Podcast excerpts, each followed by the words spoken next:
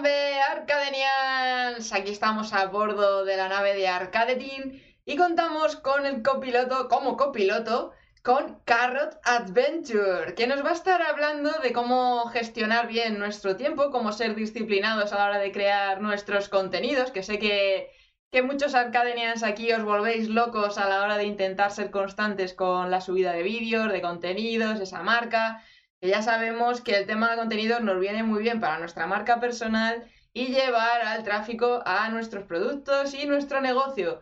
Así que tomad papel y boli, que el invitado de hoy tiene mucho que contarnos. Él es nada más y nada menos que Carrot Adventure. Hola, hola, Chivambe. Hola, ¿qué tal? Ah, ¿Cómo lo has dicho? ¿Arcadanians? Arcadenians. Arcadenians, ¿qué pasa? Hola, guapísima. ¿Qué tal? Qué contenta estoy de tenerte por aquí, de verdad te lo digo. Ya te lo he dicho detrás de cámara, pero ahora te lo digo públicamente, porque te sigo un montón. De hecho, muchos Arcadenians cuando les anuncié que ibas a venir a bordo, me dijeron, no puede ser, si yo les sigo un montón y me gusta un montón. o sea, están todos aquí enganchadísimos ahora mismo. Bueno, pues nada, muchísimas gracias. Muchas gracias por traerme, por tenerme y por darme el espacio. Oye, que a uno siempre le, le gusta que le dejen hablar de lo suyo. Un placer, un placer. Pero bueno, por si acaso hay algún despistado por aquí que no sabe quién es Carrot Adventure, espero estarlo pronunciando bien, si no me pegas una colleja ahora. Sí, lo, lo puedes españolizar si quieres, ¿eh? Ca- Carrot y me vale. Vale. Cuéntales, cuéntales un poquito cómo ha surgido toda esta marca, el nombre, además de, de la marca personal, el lanzarte aquí a crear contenidos. A ver, eh, bueno, yo soy psicólogo. Hola. Eh, eh, ¿cómo surgió todo esto? Pues mira, sinceramente, fue gracias a un amigo. Yo em, soy muy de quejarme y, de un poco llevarle la contraria a la realidad cuando no me gusta. em, y me quejaba mucho de que no se enseña en escuelas, institutos y tal, eh, pues un- una buena relación con nuestro mundo emocional, ¿no? Y, mm, y me quejaba, y me quejaba, y me quejaba. Y entonces un amigo mm, un día me dijo, tío, si no te gusta, enséñaselo tú a la gente, pero déjanos de darnos la lata a nosotros. Y, de esto, pues que qué sé, pues que te picas o, que te paras un poco a pensar así y dices, oye, pues ahora que está TikTok y las redes y tal, pues, venga, pues lo voy a hacer. Y mm, ahí empezó un poco el proceso de pensar qué era lo que quería enseñar, cómo iba a enseñarlo, y todo era un poco, pues, cómo me habría gustado a mí que me lo enseñaran, o pensando en cómo se estructura el cerebro, pues yo decir, ¿cómo podría enseñar esto para que a la gente que está acostumbrada a mirar, pues, gatitos y, y, y yo qué sé, y las cosas que se ven en algunas aplicaciones que empiezan por T, ¿vale? Em, pues, pues fui estructurando un poco a- no, no al personaje, ¿no? Sino a la forma de decirlo. Evidentemente yo no hablo todo el día como hablo en los vídeos, porque la gente me odiaría, ya me habrían pegado un tiro. Em, y el nombre, pues, el nombre se le ocurrió a mi madre. Anda. Eh, eh, estábamos trabajando juntos un poco en la idea del nombre y me dijo, oye, ¿por qué no mezclas eh, la mote que te pusieron cuando te hacían em, acoso escolar con otra cosa? Y, y, mm, claro, a mí me llamaban zanahoria. O, Qué o como soy, originales. co- como soy canario, era zanahoria. Que luego fue evolucionando porque nos fuimos llevando mejor y acabé siendo el sana, ¿no? Pero yo quiero y quería hacer em, la cuenta en inglés también para in- internacionalizarla un poco en algún momento. Ujú. Y dije, vale, pues Carrot, Carrot me gusta. ¿Y esto qué va a ser? Esto va a ser pues, eh, pues, que- como un camino, Carrot Way, ¿no? Eso es raro, no sé qué. No, va a ser como una aventura. Y entonces, pues, mi madre dijo, oye, pues Carrot Adventure, como si fuera el mote tu nombre y tu apellido, pues tu aventura, ¿no? Como, como si el propio nombre y apellido del personaje fueran el camino. Y me encantó. Y dije, así se queda. Luego me dio más, me dijo, no, no, espera, mejor, eh, no sé qué, tal, no sé qué, no, no, ese me gusta. No, no, no, pero te puedes llamar el, el rojo, no sé cuánto. no, este. Y, y se quedó así. Y así empezó la cosa. Menuda colaboradora de brainstorming que tienes en casa, ¿eh? Madre sí, mía. Sí, mi, madre es un tesoro nacional, pero me ha tocado a mí, entonces pues os aguantáis. Eh, me ayuda un montón con todo. Lo bueno es que lo compartes con los demás a través de tu contenido. Sí, Ese brainstorming y esa creatividad. ¿Y cómo te estructuras todo esto de contenido? Porque claro, es que subir todos los vídeos que subes, que además tú mantienes muy bien la constancia, ¿Cómo ha sido esa planificación? ¿Desde el principio lo tenías muy claro? ¿Cómo has ido solventando esos obstáculos? Bueno, la verdad que he tenido algún momento de bajón, ¿no? Pero las veces que he podido, y ahora sobre todo que he empezado muy fuerte, o bueno, no a nivel de visualizaciones y tal, pero sí a nivel de estructura, necesitáis un, método. Yo al principio eh, me grababa em, ponía una lámpara de pared para que me hiciera aquí un, tal. Luego aprendí que le tenía que poner un papel de cocina delante para difuminar un poco la luz y que no fuera una luz dura. Empecé a estudiar un poco el tema del Rembrandt y todo esto, que es esta luz así, ¿no? Como medio sombra, medio tal, que además va mucho un poco con la idea de mi logo y tal.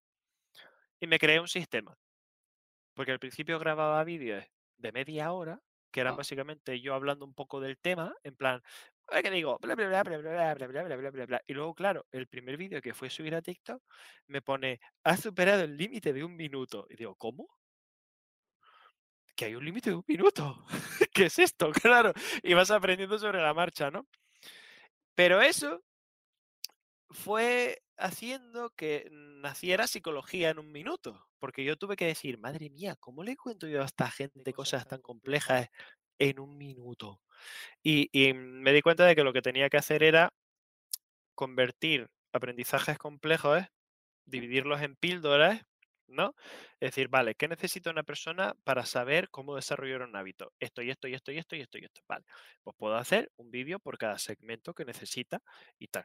Entonces yo pasé de hablar media hora y pegarme tres editando para reducir media hora a un fragmento de un minuto de una cosa que me parecía guay, a escribirme guiones. Y entonces los guiones pues ya eh, duraban dos, tres minutos, me costaba mucho menos editarlos. Luego aprendí que si ponía un tipo de letra concreto con un tamaño concreto, me ocupaba un folio y si yo lo leía rápido y cortando las frases, eso era un minuto. A cambiar la expresión, me aprendía una frase, ¿no? Decía, yo qué sé, em, si estás preocupado por algo que te pasa, y me quedaba quieto. y luego cambiaba la expresión, decía, voy a recomendarte unas cuantas cosas que puedes hacer. Y entonces cuando lo cortas, parecía como una conversación hilada, pero realmente son fragmentos. Entonces, el consejo, para no irme mucho por las ramas, creo que básicamente desarrollé un sistema. Necesitáis un sistema que os lo ponga fácil. Si podéis crear cuatro o cinco guiones, y, y, esos son cuatro o cinco vídeos y subís dos vídeos a la semana, haciendo cuatro ya tenéis contenido para dos semanas y lo hacéis en un día. Luego al día siguiente, si tú sigues con la rutina de hacer eso, tendrás los vídeos del mes siguiente. Y si sigues con tu rutina de una forma un poco más estable, tendrás vídeos para X meses. Que luego, si tienes un sistema para grabar, podrás programar. Y si ya los tienes programados, te relajas y puedes empezar a hacer un poco más pues, pruebas y experimentaciones. Eh, entonces, necesitáis un sistema. Un sistema para escribir los guiones, un sistema para grabar y que sea cómodo y podéis hacer un batch, batch recording de esto, grabar cuatro o cinco vídeos a la vez y luego un sistema para poneros a editar pues con vuestros shortcuts de teclado y vuestras cosas para que todo sea rápido. Y entonces yo ahora, pues ya te digo, al principio tardaba dos horas en grabar tres, cuatro vídeos y ahora literalmente tardo en grabar 10 minutos de dos a tres vídeos y en editar una hora. Y, tengo ya pues toda la semana hecha, ¿sabes? Entonces, cuanto más fácil te lo vayas poniendo, mejor. Yo creo que es la clave un poco del éxito, ¿no? De mantenerse ahí. Claro, al final también es... Pero que no es fácil porque muchas veces eh, nuestra mente, ya que estamos contigo aquí, nos juega esta mala pasada de, de estarnos provocando el síndrome de no tengo tiempo, es que tengo esta prioridad. Anteponer siempre cosas antes que ponernos a grabar, porque principalmente, sobre todo cuando empiezan a crear contenidos y demás, como que tienen muchos bloqueos de, ponerse a grabar, de ponerse delante de cámara, entonces siempre hay algo prioritario antes que ponerse delante. ¿Tú qué le recomendarías a alguien para empezar a crear esas rutinas y esos hábitos cuando se están poniendo tantas tantas trabas a sí mismos? Uy, pues mira, em, esto tiene mucho que ver con la razón por la que hacemos las cosas, ¿vale? Se habla mucho de la motivación. Ah, es que la motivación, es que sin motivación no vas a ningún lado, es que no sé qué. Vale. A ver. eh, esto es que yo lo veo además mucho en, en consulta. Em, necesitáis, me estoy oyendo doble, no sé si tú también, Ah, ¿no? ¿Yo te oigo bien? pues no sé por qué será. Em, necesitáis una razón para hacer las cosas. Ahora me oigo más doble. Pero yo es que no me corto un pelo para estas No, cosas, no, no, porque... no, mejor, mejor, mejor, que no quiero que estés incómodo. No, no, si lo digo por el chat también y por ti, que no. ¿Ahí mejor? ¿Hola? Me sigo oyendo doble. Espérate, a ver. A ver, ahí. ¿Y ahí? ¿Hola? Me sigo oyendo. Vaya, hombre, ¿qué ha pasado? No sé, no, no sé si no has cambiado nada, ¿no? No, no he tocado nada ahora mismo. Vale, pues espera un segundo. Ahora no me oigo. ¿Ahora no? Ahora no me oigo. No, ahora no me oigo. Vale, perfecto. Vale, pues sigo. Sí. Ok. Em, bueno, como iba diciendo, necesitáis una razón para hacer las cosas, es decir, desarrollar la capacidad de, de ser constante empieza el camino con por qué, siempre. Porque el cerebro no se mueve si no tiene una razón, nunca.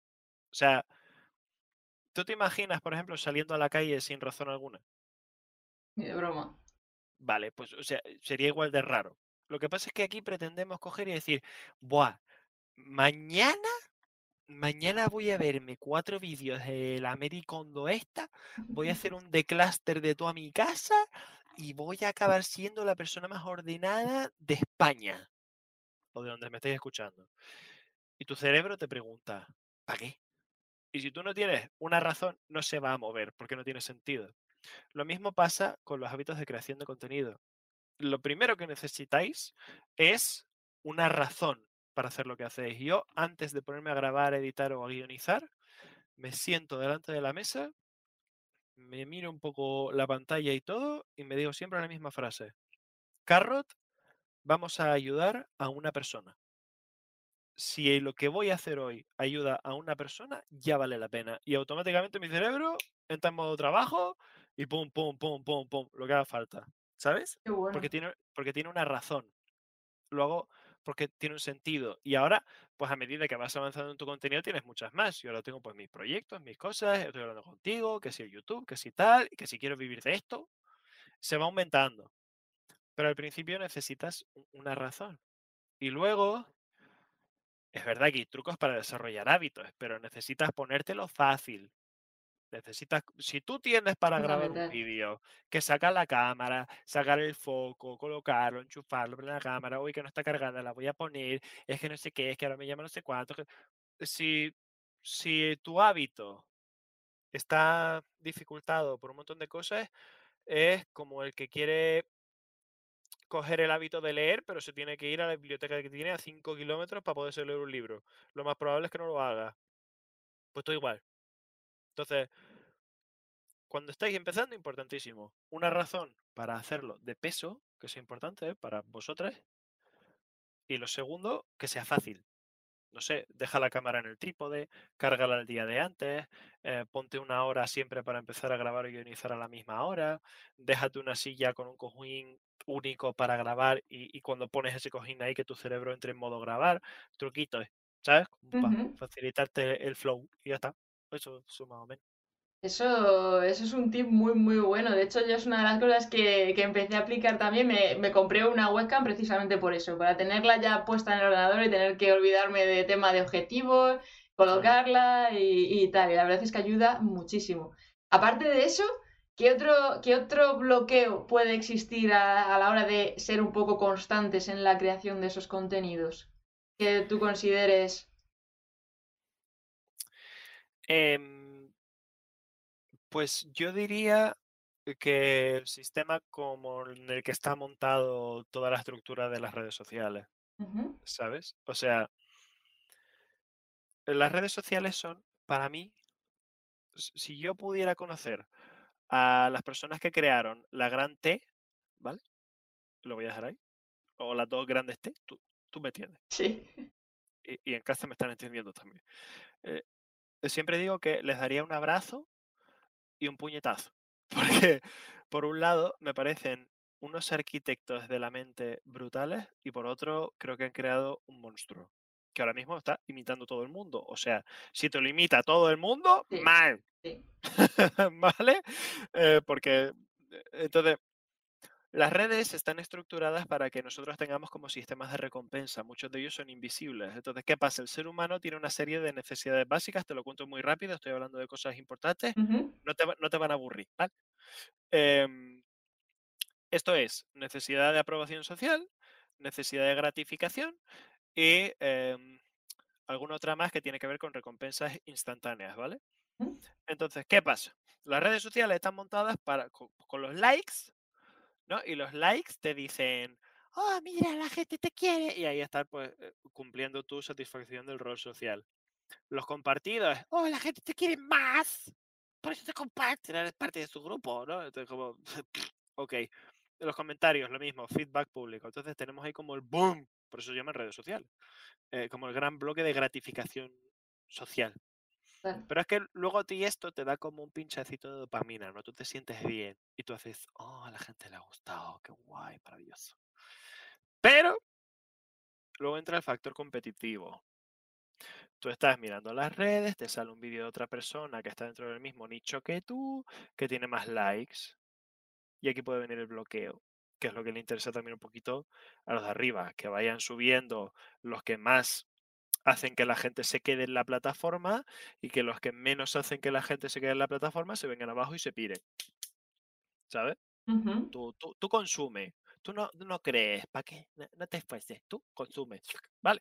Entonces, em, ojo con darle demasiada importancia a la repercusión. Porque vas a tener, todos tenemos procesos de subida y bajada, porque además las aplicaciones están creadas para que cuando tú tienes una subida, luego haya una bajada y eso haga que tú quieras crear más para recuperar la subida y la gratificación con la que te están manipulando. ¿no? Yo ahora mismo vengo de un proceso de tener un vídeo cancelado, como un mes entero de no superar pues un 10% de la repercusión que suelo tener. Anoche hice un vídeo y esta mañana me levanté 120.000 likes. Y entonces, ¿qué le pasa a tu cuerpo? ¡Increíble! Voy a seguir creando. Y de lo mismo, y con los mismos hashtags. ¡O sí! Entonces, claro, es como, vamos a ver, bájate un poco. Que de la misma forma que lo de abajo no te pinchaba, lo de arriba tampoco tiene por qué ser la panacea. Has llegado a gente, has ayudado, has llegado a tal, tu proyecto sigue, sigue trabajando igual que antes. No te dejes influenciar tanto por lo de fuera. Es muy complicado, yo lo sé, es muy complicado. Pero hay que hacer. vale. Sí, la clave, que también esto es, está relacionado un poco con, con el bloqueo por el perfeccionismo, que muchas veces tanto unos por crear mucho para llegar a esos likes, como otros que al final se terminan con la parálisis por análisis de, pero esto cómo funciona, y, y cómo lo puedo editar mejor, y cuál es la mejor herramienta, y dónde estoy, y dónde cuál. ¿Aquí qué les recomendarías para ese tipo de, de bloqueo de que al final no se lanzan a hacer nada por, por esa parálisis por análisis? Mira, esto es, es un tema súper guay que estés tocando, la verdad. Porque pasa en muchas facetas de la vida. Hasta que no esté perfecto, no lo quiero usar. Vamos a ver, Paco. eh, la perfección no existe, ¿vale, gente? No existe. Lo más próximo a la perfección es que te hayas pasado el rato bien haciendo el vídeo y que lo subas, porque un vídeo subido es un proyecto terminado. Uno. Y eso le va a ayudar a tu cerebro a verlo como una victoria. Y te va a decir, Y, te va a dar pues las recompensas estas que tanto nos gustan, ¿no? Eh, y te va a apoyar en que sigas haciendo eso. Porque sabe que va a conseguir gratificaciones, que tú estás yendo hacia un objetivo y que todo eso te ayuda a sobrevivir porque te sientes mejor. Entonces te hace ¡puc! y te da un pinchazo y pues genial. Un vídeo que no se sube porque no está perfecto es un vídeo que nadie ve. Es un proyecto que no acaba. Es un fracaso. Y eso daña mucho al creador de contenido.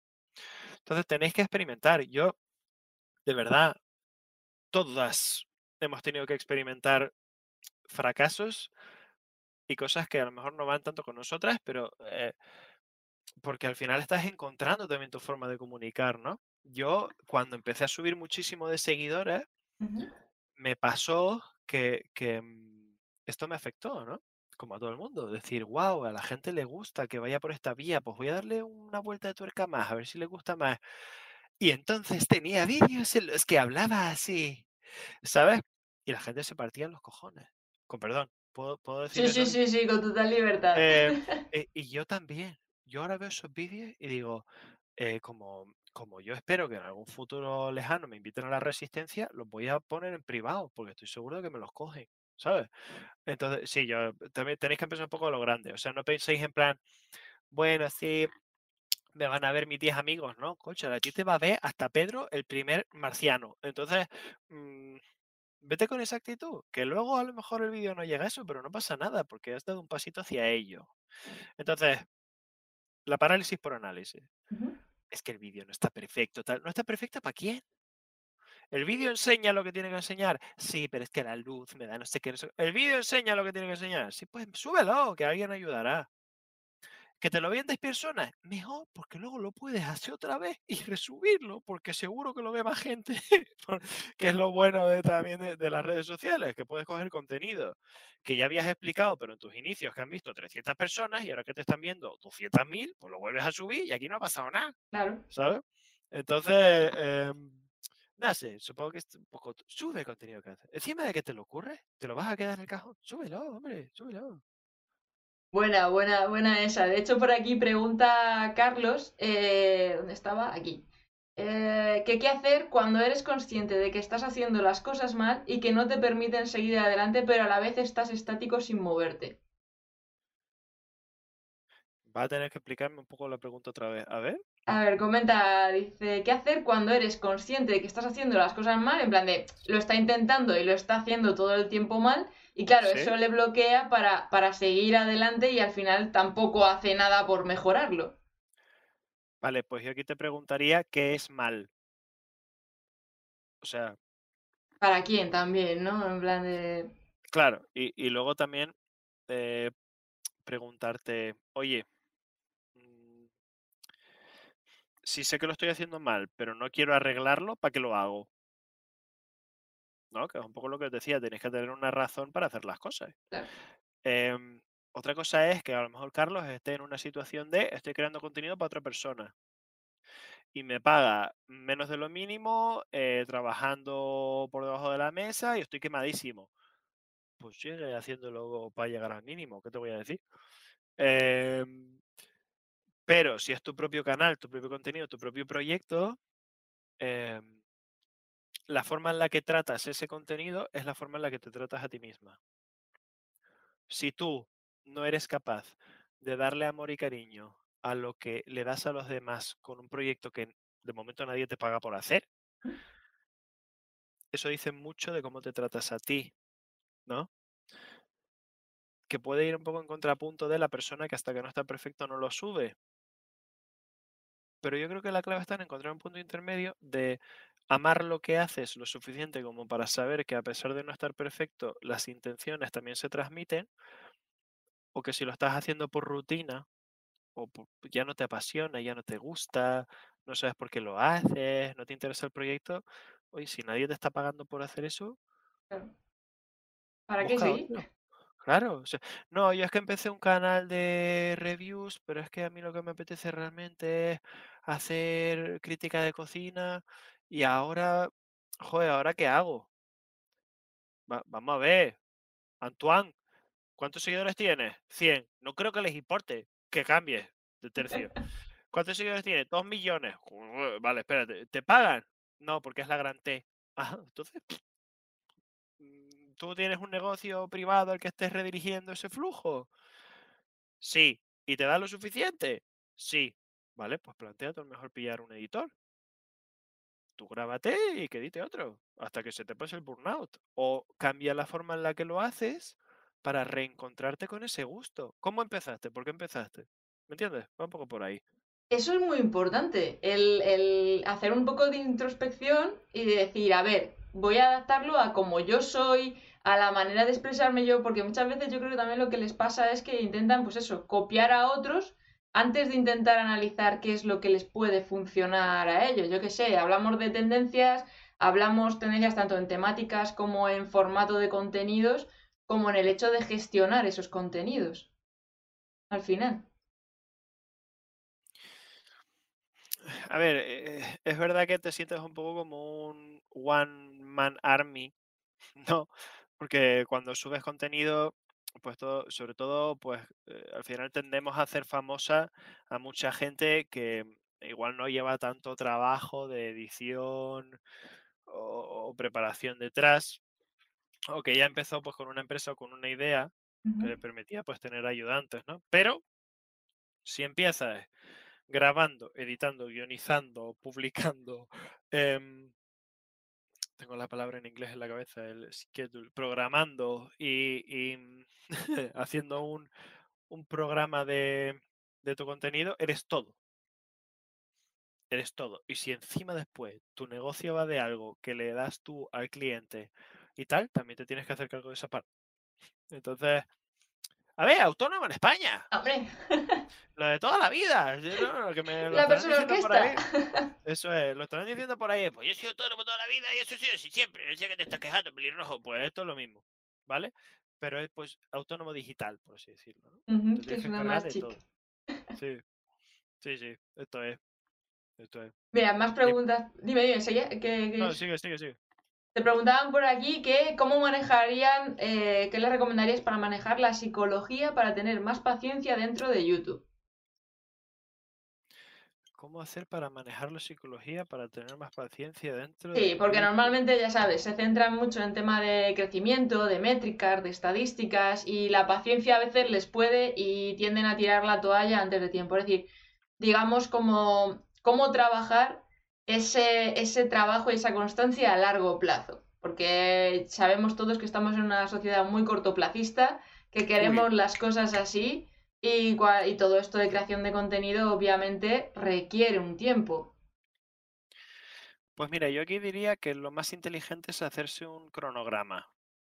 ¿Vale? Yo ahora también me estoy mm, bregando un poco con Y.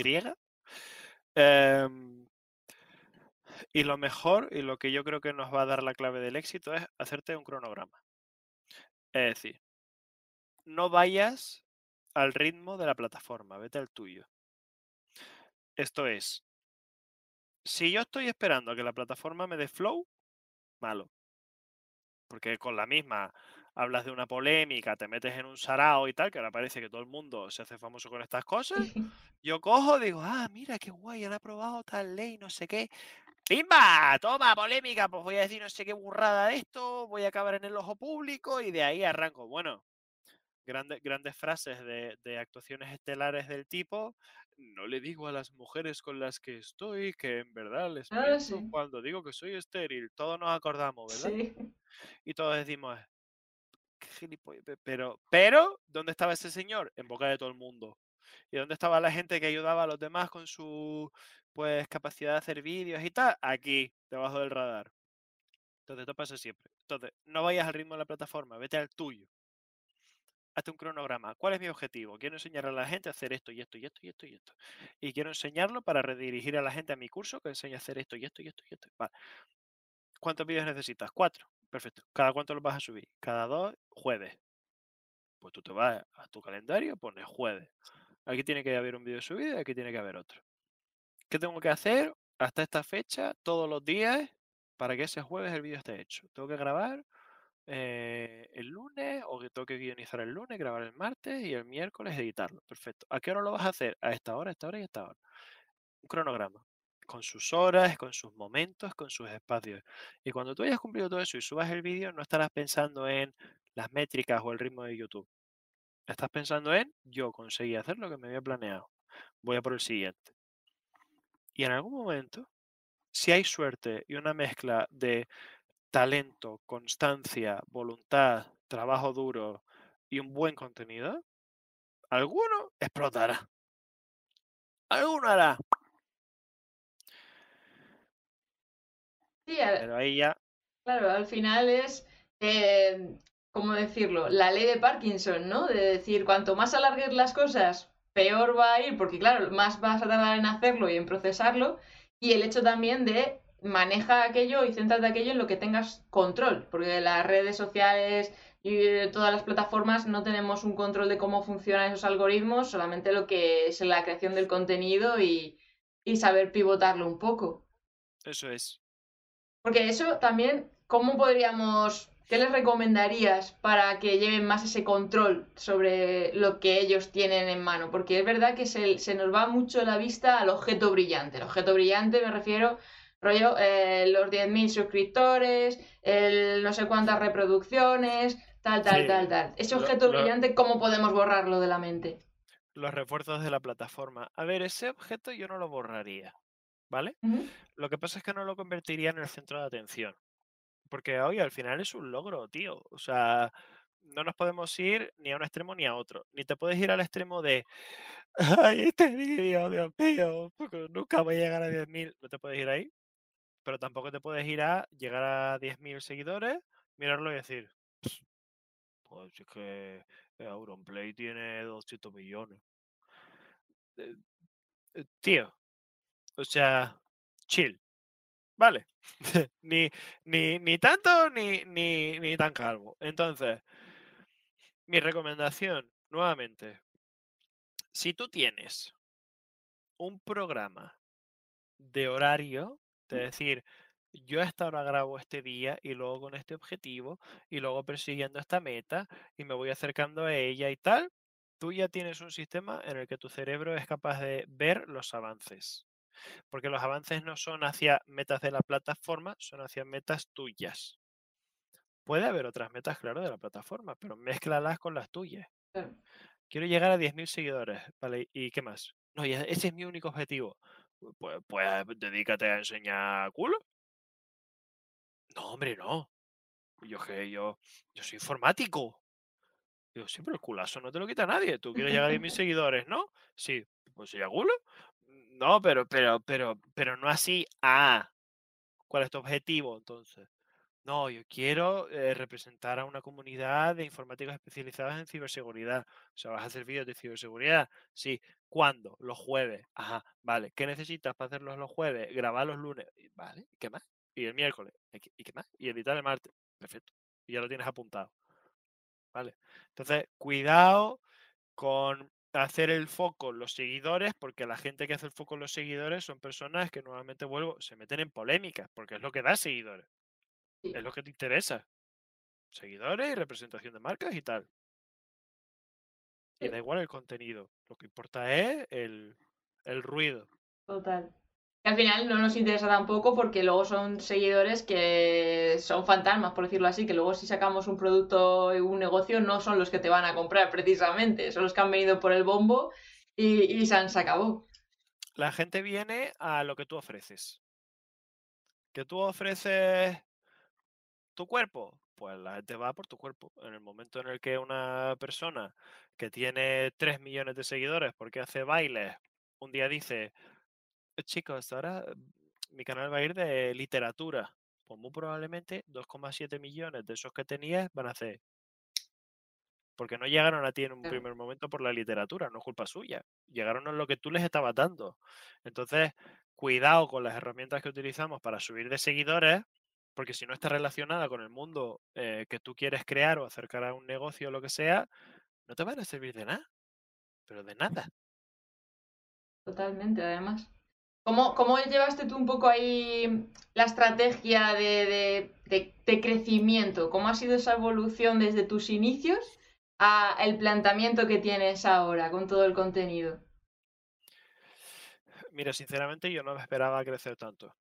Porque ¿cuánto tiempo has crecido? Porque has crecido muchísimo. Eh, yo llevo haciendo contenido dos años ahora. Entonces, en l- INS, mucho menos. y estoy viendo también un crecimiento grande.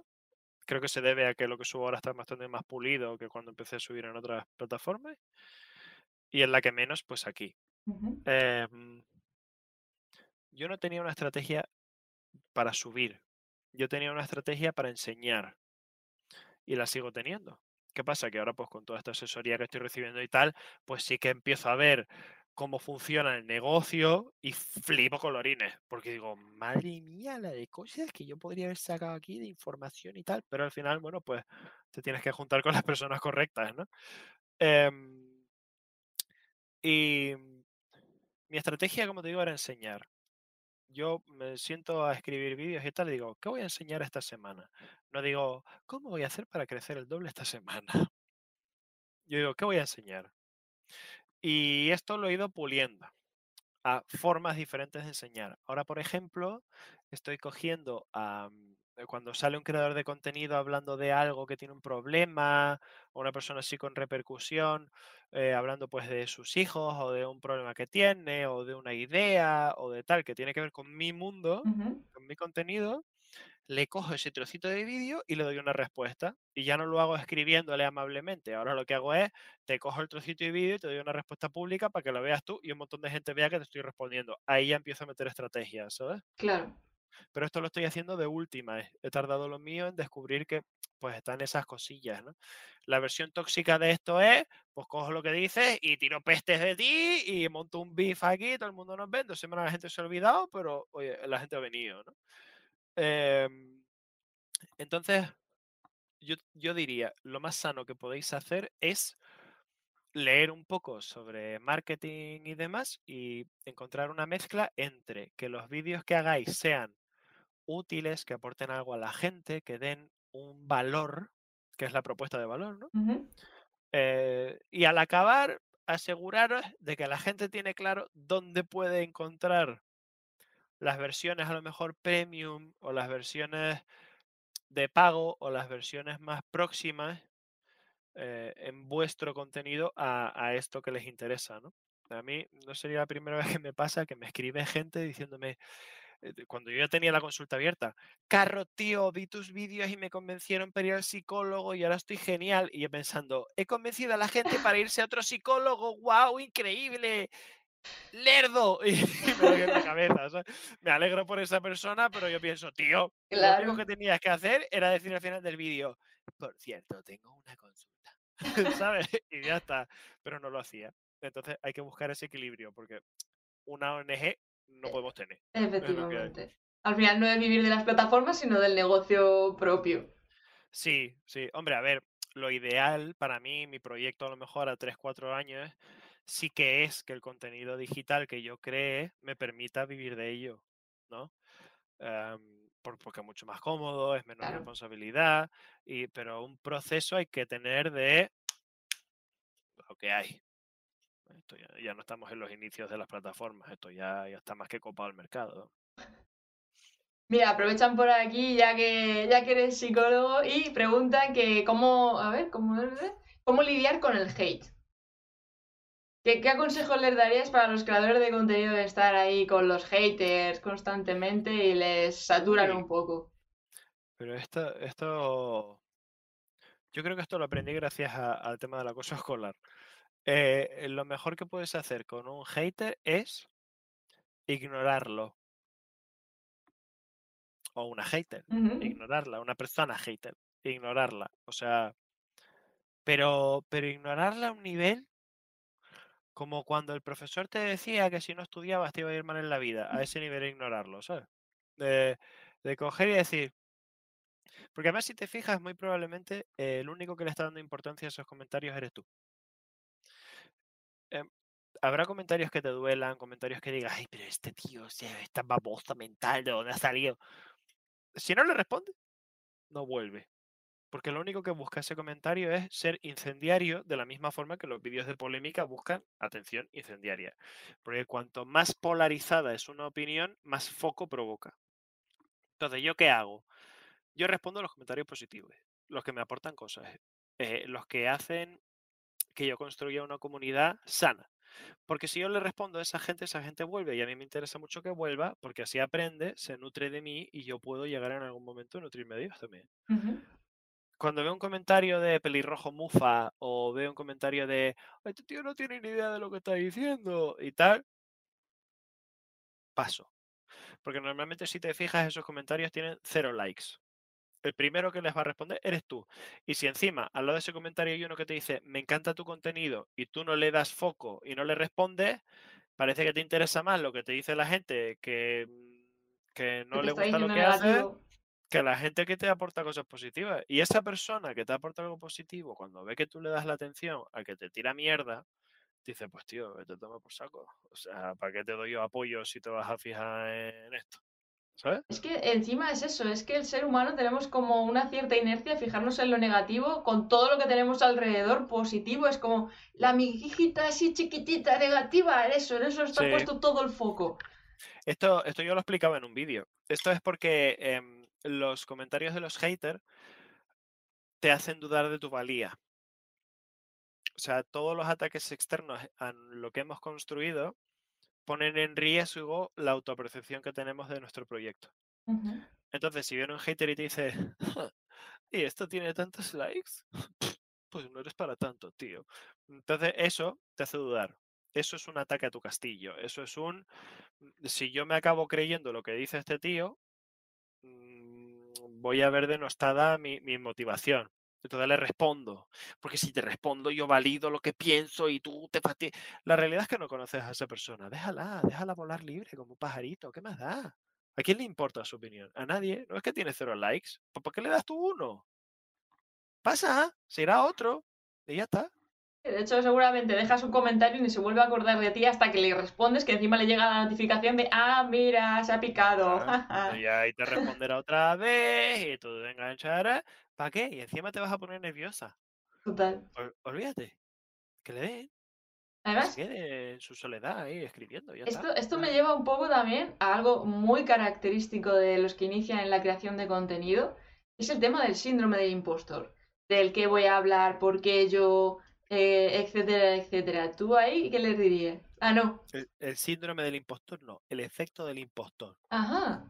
Tengo un vídeo sobre esto, pero estaba con el ban y entonces no lo ha visto nadie.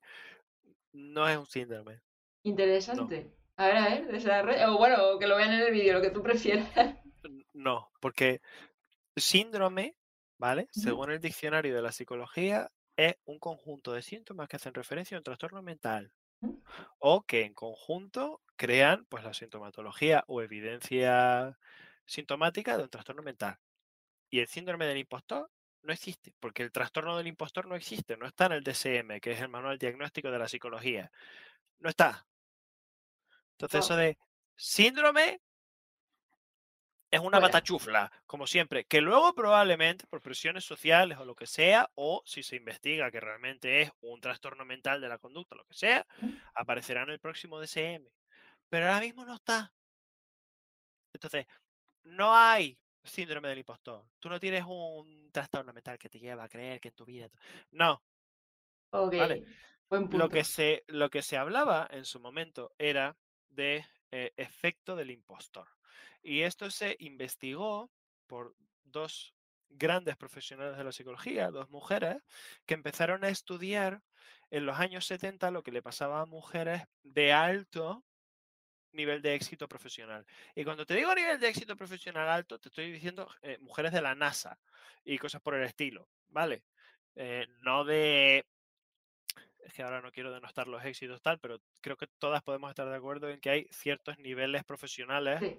más exigentes y otros menos.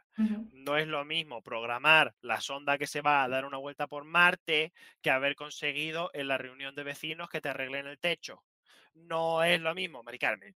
Vale, entonces mm, el experimento se hizo con, con estas primeras y se descubrió que había mujeres que tenían la percepción de que nada de lo que habían conseguido en su vida era gracias a ellas, sino que todo se debía a una especie de conexión fortuita, extraña y que al final les robaba toda la responsabilidad. Esto en los años 70. Creo que es una época en la que podemos estar de acuerdo en que no era la mejor época para ustedes.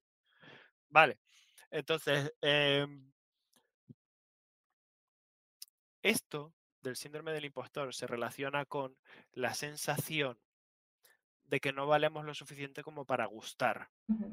A mí me parece en lo personal que es una sensación proveniente de, jo, es que he hecho un vídeo muy parecido a este que tiene 500.000 likes y yo solo tengo 10. ¿Será que no lo valgo? Pero esto nuevamente es un refuerzo de la plataforma.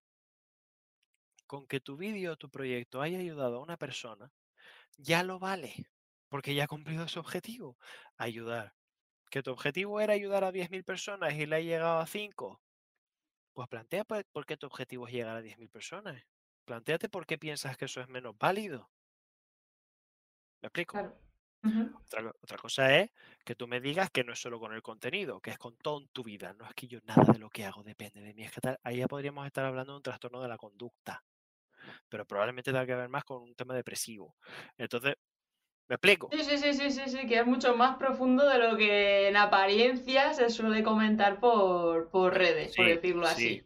Eso es, claro, es que estamos con lo de siempre. Es que yo no sé si valgo, tengo el síndrome del impostor. No, Paco, tú lo que tienes es un bajón. Entonces, por favor, dejémonos de síndromes y síndromes porque es que... Pero bueno, Sí, sí, que pasa mucho, pasa mucho cuando la gente dice, sí, es que sé que debería tener, por ejemplo, un canal, pero es que claro, yo qué voy a contar y por qué me van a escuchar a mí, y es que ya hay mucha gente hablando de esto y bla, bla, bla, bla, y al final, pues eso, se le achaca a, a todo esto del impostor. Entonces, eso también Claro. hace procrastinar un montón. y es un tema más de motivación y, y de autoconcepto. Que además es curioso porque si a ti alguien te dice esto, que a lo mejor lo que está buscando esa persona es validación externa, si alguien te dice, no, en verdad, ¿yo para qué lo voy a hacer? Si tal, y tú miras a esa persona y le dices, pues es verdad, no lo hagas y total, ¿para qué? Muy probablemente la reacción sea, ah, pero ¿en serio crees que no debería hacerlo? Como, ah, o sea que tú no lo piensas, lo estaba diciendo para que yo te lo dijera y darte refuerzo social, ¿eh? ¿Eh? ¿Eh? Ponte a hacerlo, vago, cóchale, venga ya.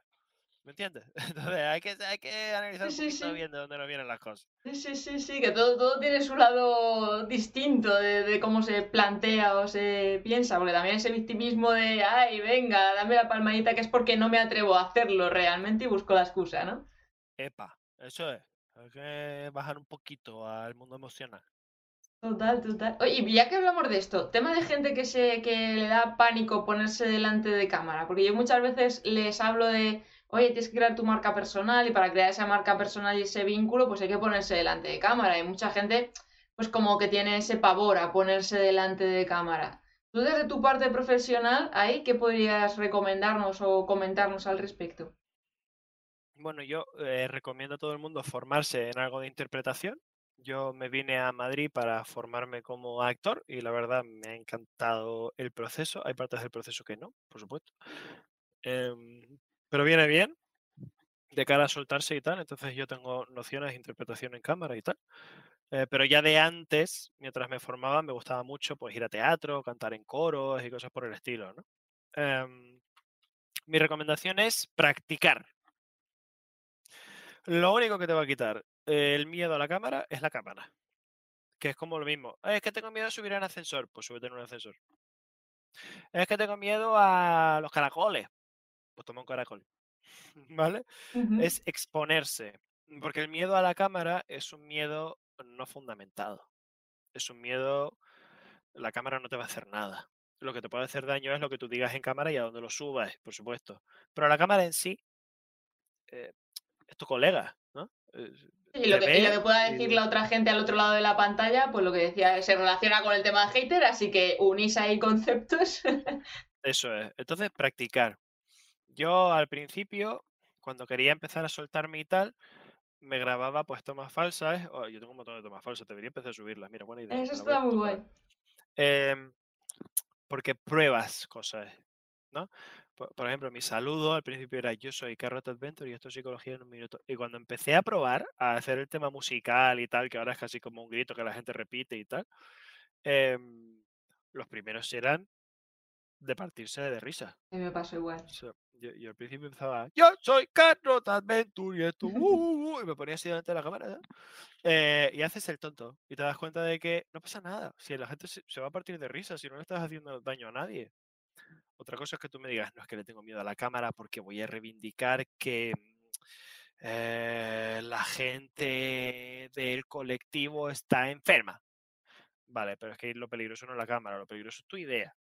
Son dos cosas distintas. Entonces, em, practicar, practicar y practicar. Y lo pierdes el miedo. Al final es enfrentarse a, a los temores. Sí, eso es.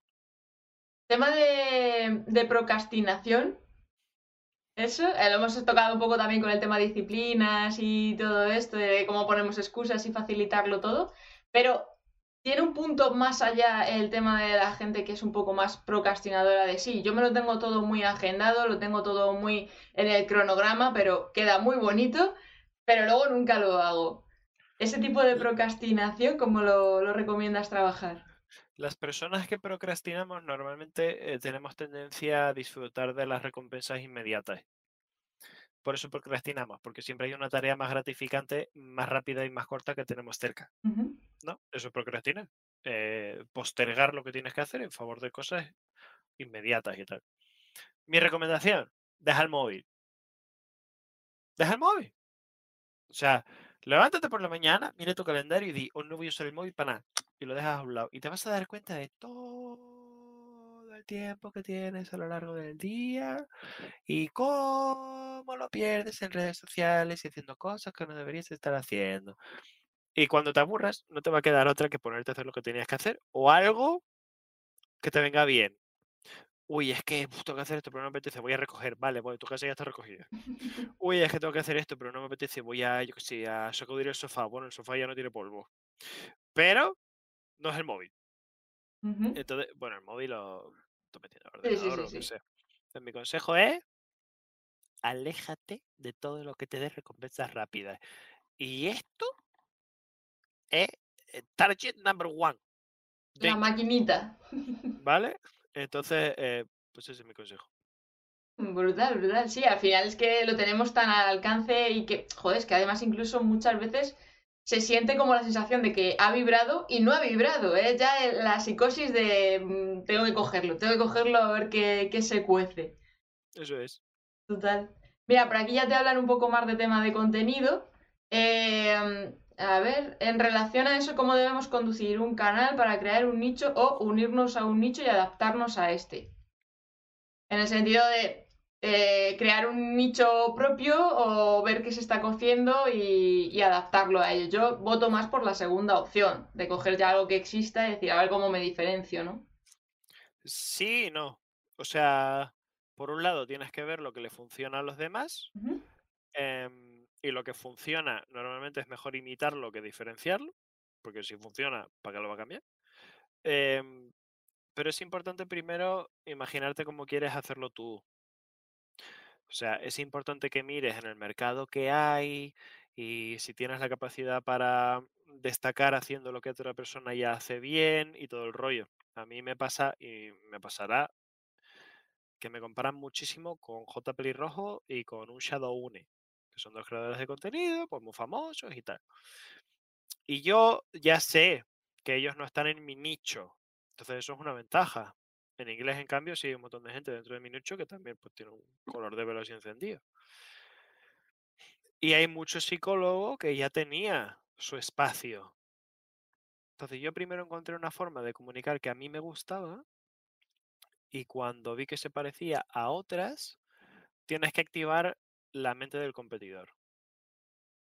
Yo ahí pensé, te voy a arrasar. Qué bueno. O sea, yo he llegado al principio a recibir comentarios de, no, pues este tío ya lo hace y lo hace mucho mejor que tú. Y con 100 seguidores, mirar a gente que tenía 700.000 y decir, te voy a adelantar por la derecha y no me vas ni a ver. Porque tienes que entender que si eres bueno en lo que haces, da igual que otra persona ya lo esté haciendo. Al final eres competencia. Es como si te dijeran, no, ¿cómo hago para competir y diferenciarme porque quiero abrir un restaurante, pero en esta calle ya hay uno? Pues tío, haz lo que te gusta y si se parece a lo que hace el otro, hazlo mejor. Y esfuérzate más y dedícale más tiempo y dale más detalles. Y el otro que se graba solo con el móvil y pone las musiquitas de tal y cual, cuando tú empieces a trabajar luces, cuando empieces a trabajar guiones, cuando empieces a trabajar formas originales de hacerlo, o espabila o te lo comes.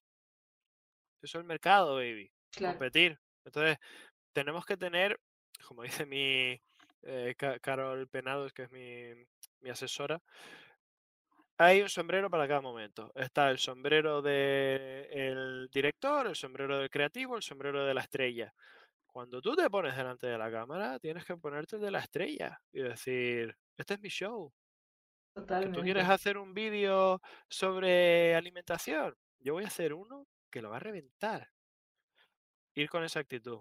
Que luego no pasa. Da igual, ya pasará el siguiente. Tenéis que tener claro que si os queréis hacer hueco vais a tener que apartar a alguien. Entonces, mmm, apartadlo. Porque no estáis haciendo ningún mal. Simplemente yo estoy ofreciendo algo. A la gente le gusta más. Cúrratelo. Y si no, quítate en medio.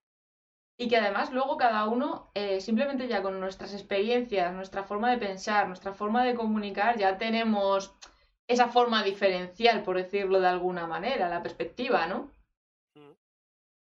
Eh, a ver, dice por aquí que les hables de títulos para vídeos. Parece que no hemos venido a hablar de creación de contenido, pero bueno, si te quieres tirar a la piscina.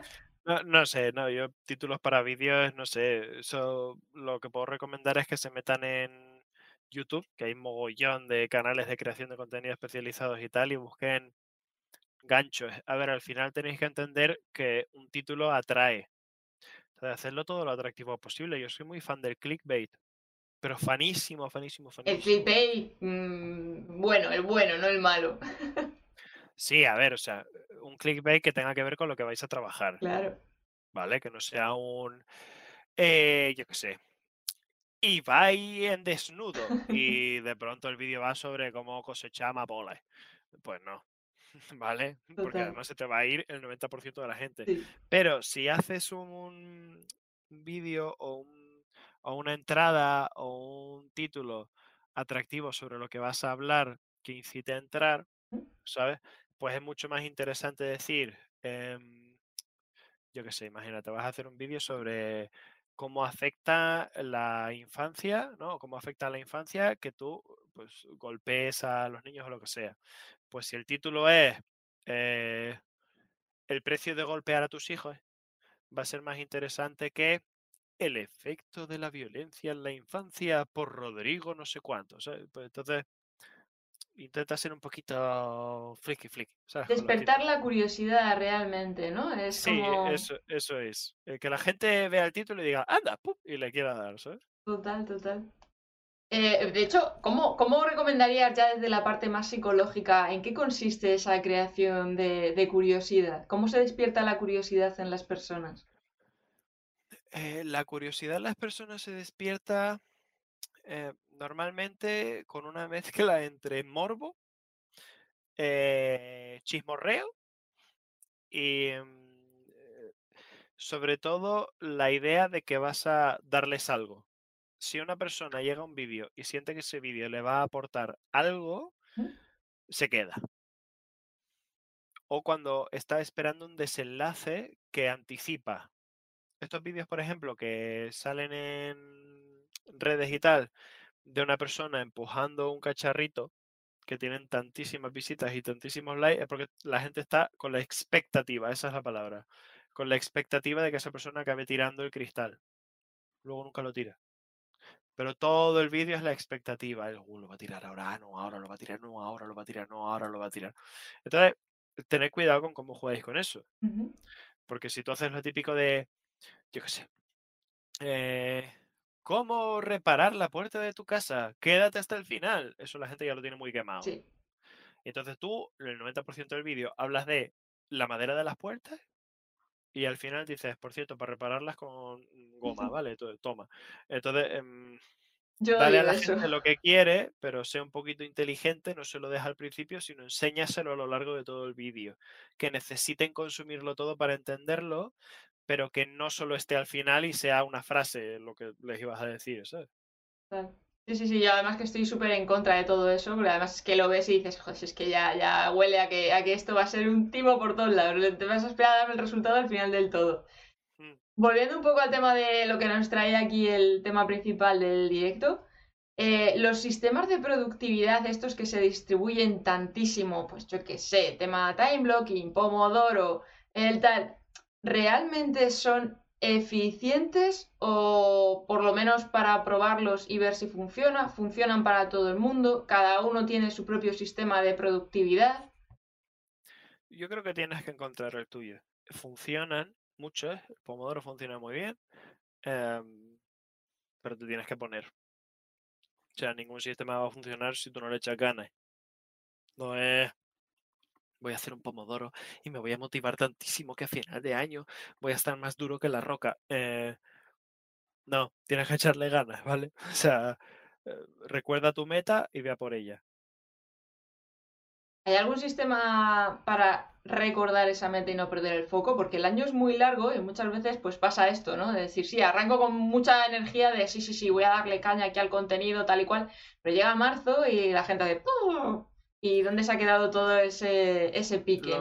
Lo, mejor es apuntártela y ponerla en un marco en algún sitio en el que tú te suelas sentar a trabajar o a leer o lo que sea. Tú te apuntas la meta, eh, quiero llegar a ayudar a la gente con mis vídeos o quiero llegar a hacer dos vídeos a la semana porque para mí eso es llegar de verdad. Y te lo pones, tú te trabajas y tal. Y tú todos los días lo vas a ver. Al final realmente son cosas sencillas, básicas, que no, no se aplican tan en el día a día, que se tendrían que estar enseñando en, en el colegio y en la escuela, decir, oye, mira, ¿qué quieres conseguir esto? Tenlo siempre delante, joder. Claro. Bueno, eh, Carlos, no te quiero quitar más tiempo, llevamos aquí una hora, es que se me ha pasado volandísimo. Sí. Volandísimo. Eh, no te quiero quitar más tiempo. Eh, cuéntales, cuéntales un poquito, el micro es tuyo, cuéntales todo lo que tienes entre manos ahora que le, que le vas a volar la cabeza. Bueno, pues vale, muchas gracias. Antes me daba vergüenza hablar de mis proyectos. Ahora no. Lo digo muy rápido, ¿vale? Para no daros la lata. Dispara, dispara. Eh, voy a abrir una escuela emocional. ¿Vale? Bueno, la escuela emocional ya ya está abierta, falta lanzar la web. Es eh, un centro en el que podéis reaprender a conectar con vuestras emociones para resolver vuestros problemas diarios y muchas veces trabajo todo esto de desarrollo de hábitos, aprender a entender nuestras metas, que nos llama, que nos motiva, encontrar un poco nuestra identidad y tal. Se va a abrir una escuela para papás y mamás también, en la que vamos a aprender cómo relacionarnos con nuestros hijos para llegar a una parentalidad positiva. Y voy a abrir una parte de la escuela que está diseñada para todo esto de técnicas de estudio, técnicas de trabajo, enfocadas sobre todo a gente en edad de aprendizaje, pero que puede aprovechar cualquiera, ¿no? Entonces, pues habrá de todo. Habrá que, pues, que si los cursos, que si las escu- escuelitas estas, y al final, pues son todos servicios, ¿no? Estamos construyendo muchas cosas y yo creo que os va a gustar un montón, pero bueno, de momento lo que está funcionando es la escuela emocional, así que si queréis una mentoría personal o que yo mismo os dirija en un proceso de cambio y construcción emocional, pues ahí estamos. Bueno, escribís y antes de que esté la web, pues por escrito y cuando esté la web, pues ya agendáis online lo que queráis. Tenéis su Instagram ahí arriba, que ahí le podéis contactar. Y bueno, y por TikTok también se puede escribir ya. Así que pues tenéis Sí. ahí todos lo- los contactos para vuestra plataforma favorita y escribirle ahí y preguntarle que os mande ahí todos los, los enlaces, porque como podéis ver, os puede echar un cable muy, muy, muy grande. Muchas gracias. Pues, Carlos, ha sido un lujazo tenerte aquí a bordo. Yo me lo he pasado genial. Hemos aprendido un montón de cas Y nada, te seguiremos muy de cerca por redes y con ese super proyecto. Ojalá que sí, muchas gracias y vamos a ver hasta dónde llegamos. A, a la luna. Hasta el infinito y más allá. un Bueno. abrazo enorme. Un Chao. abrazo. Hasta luego.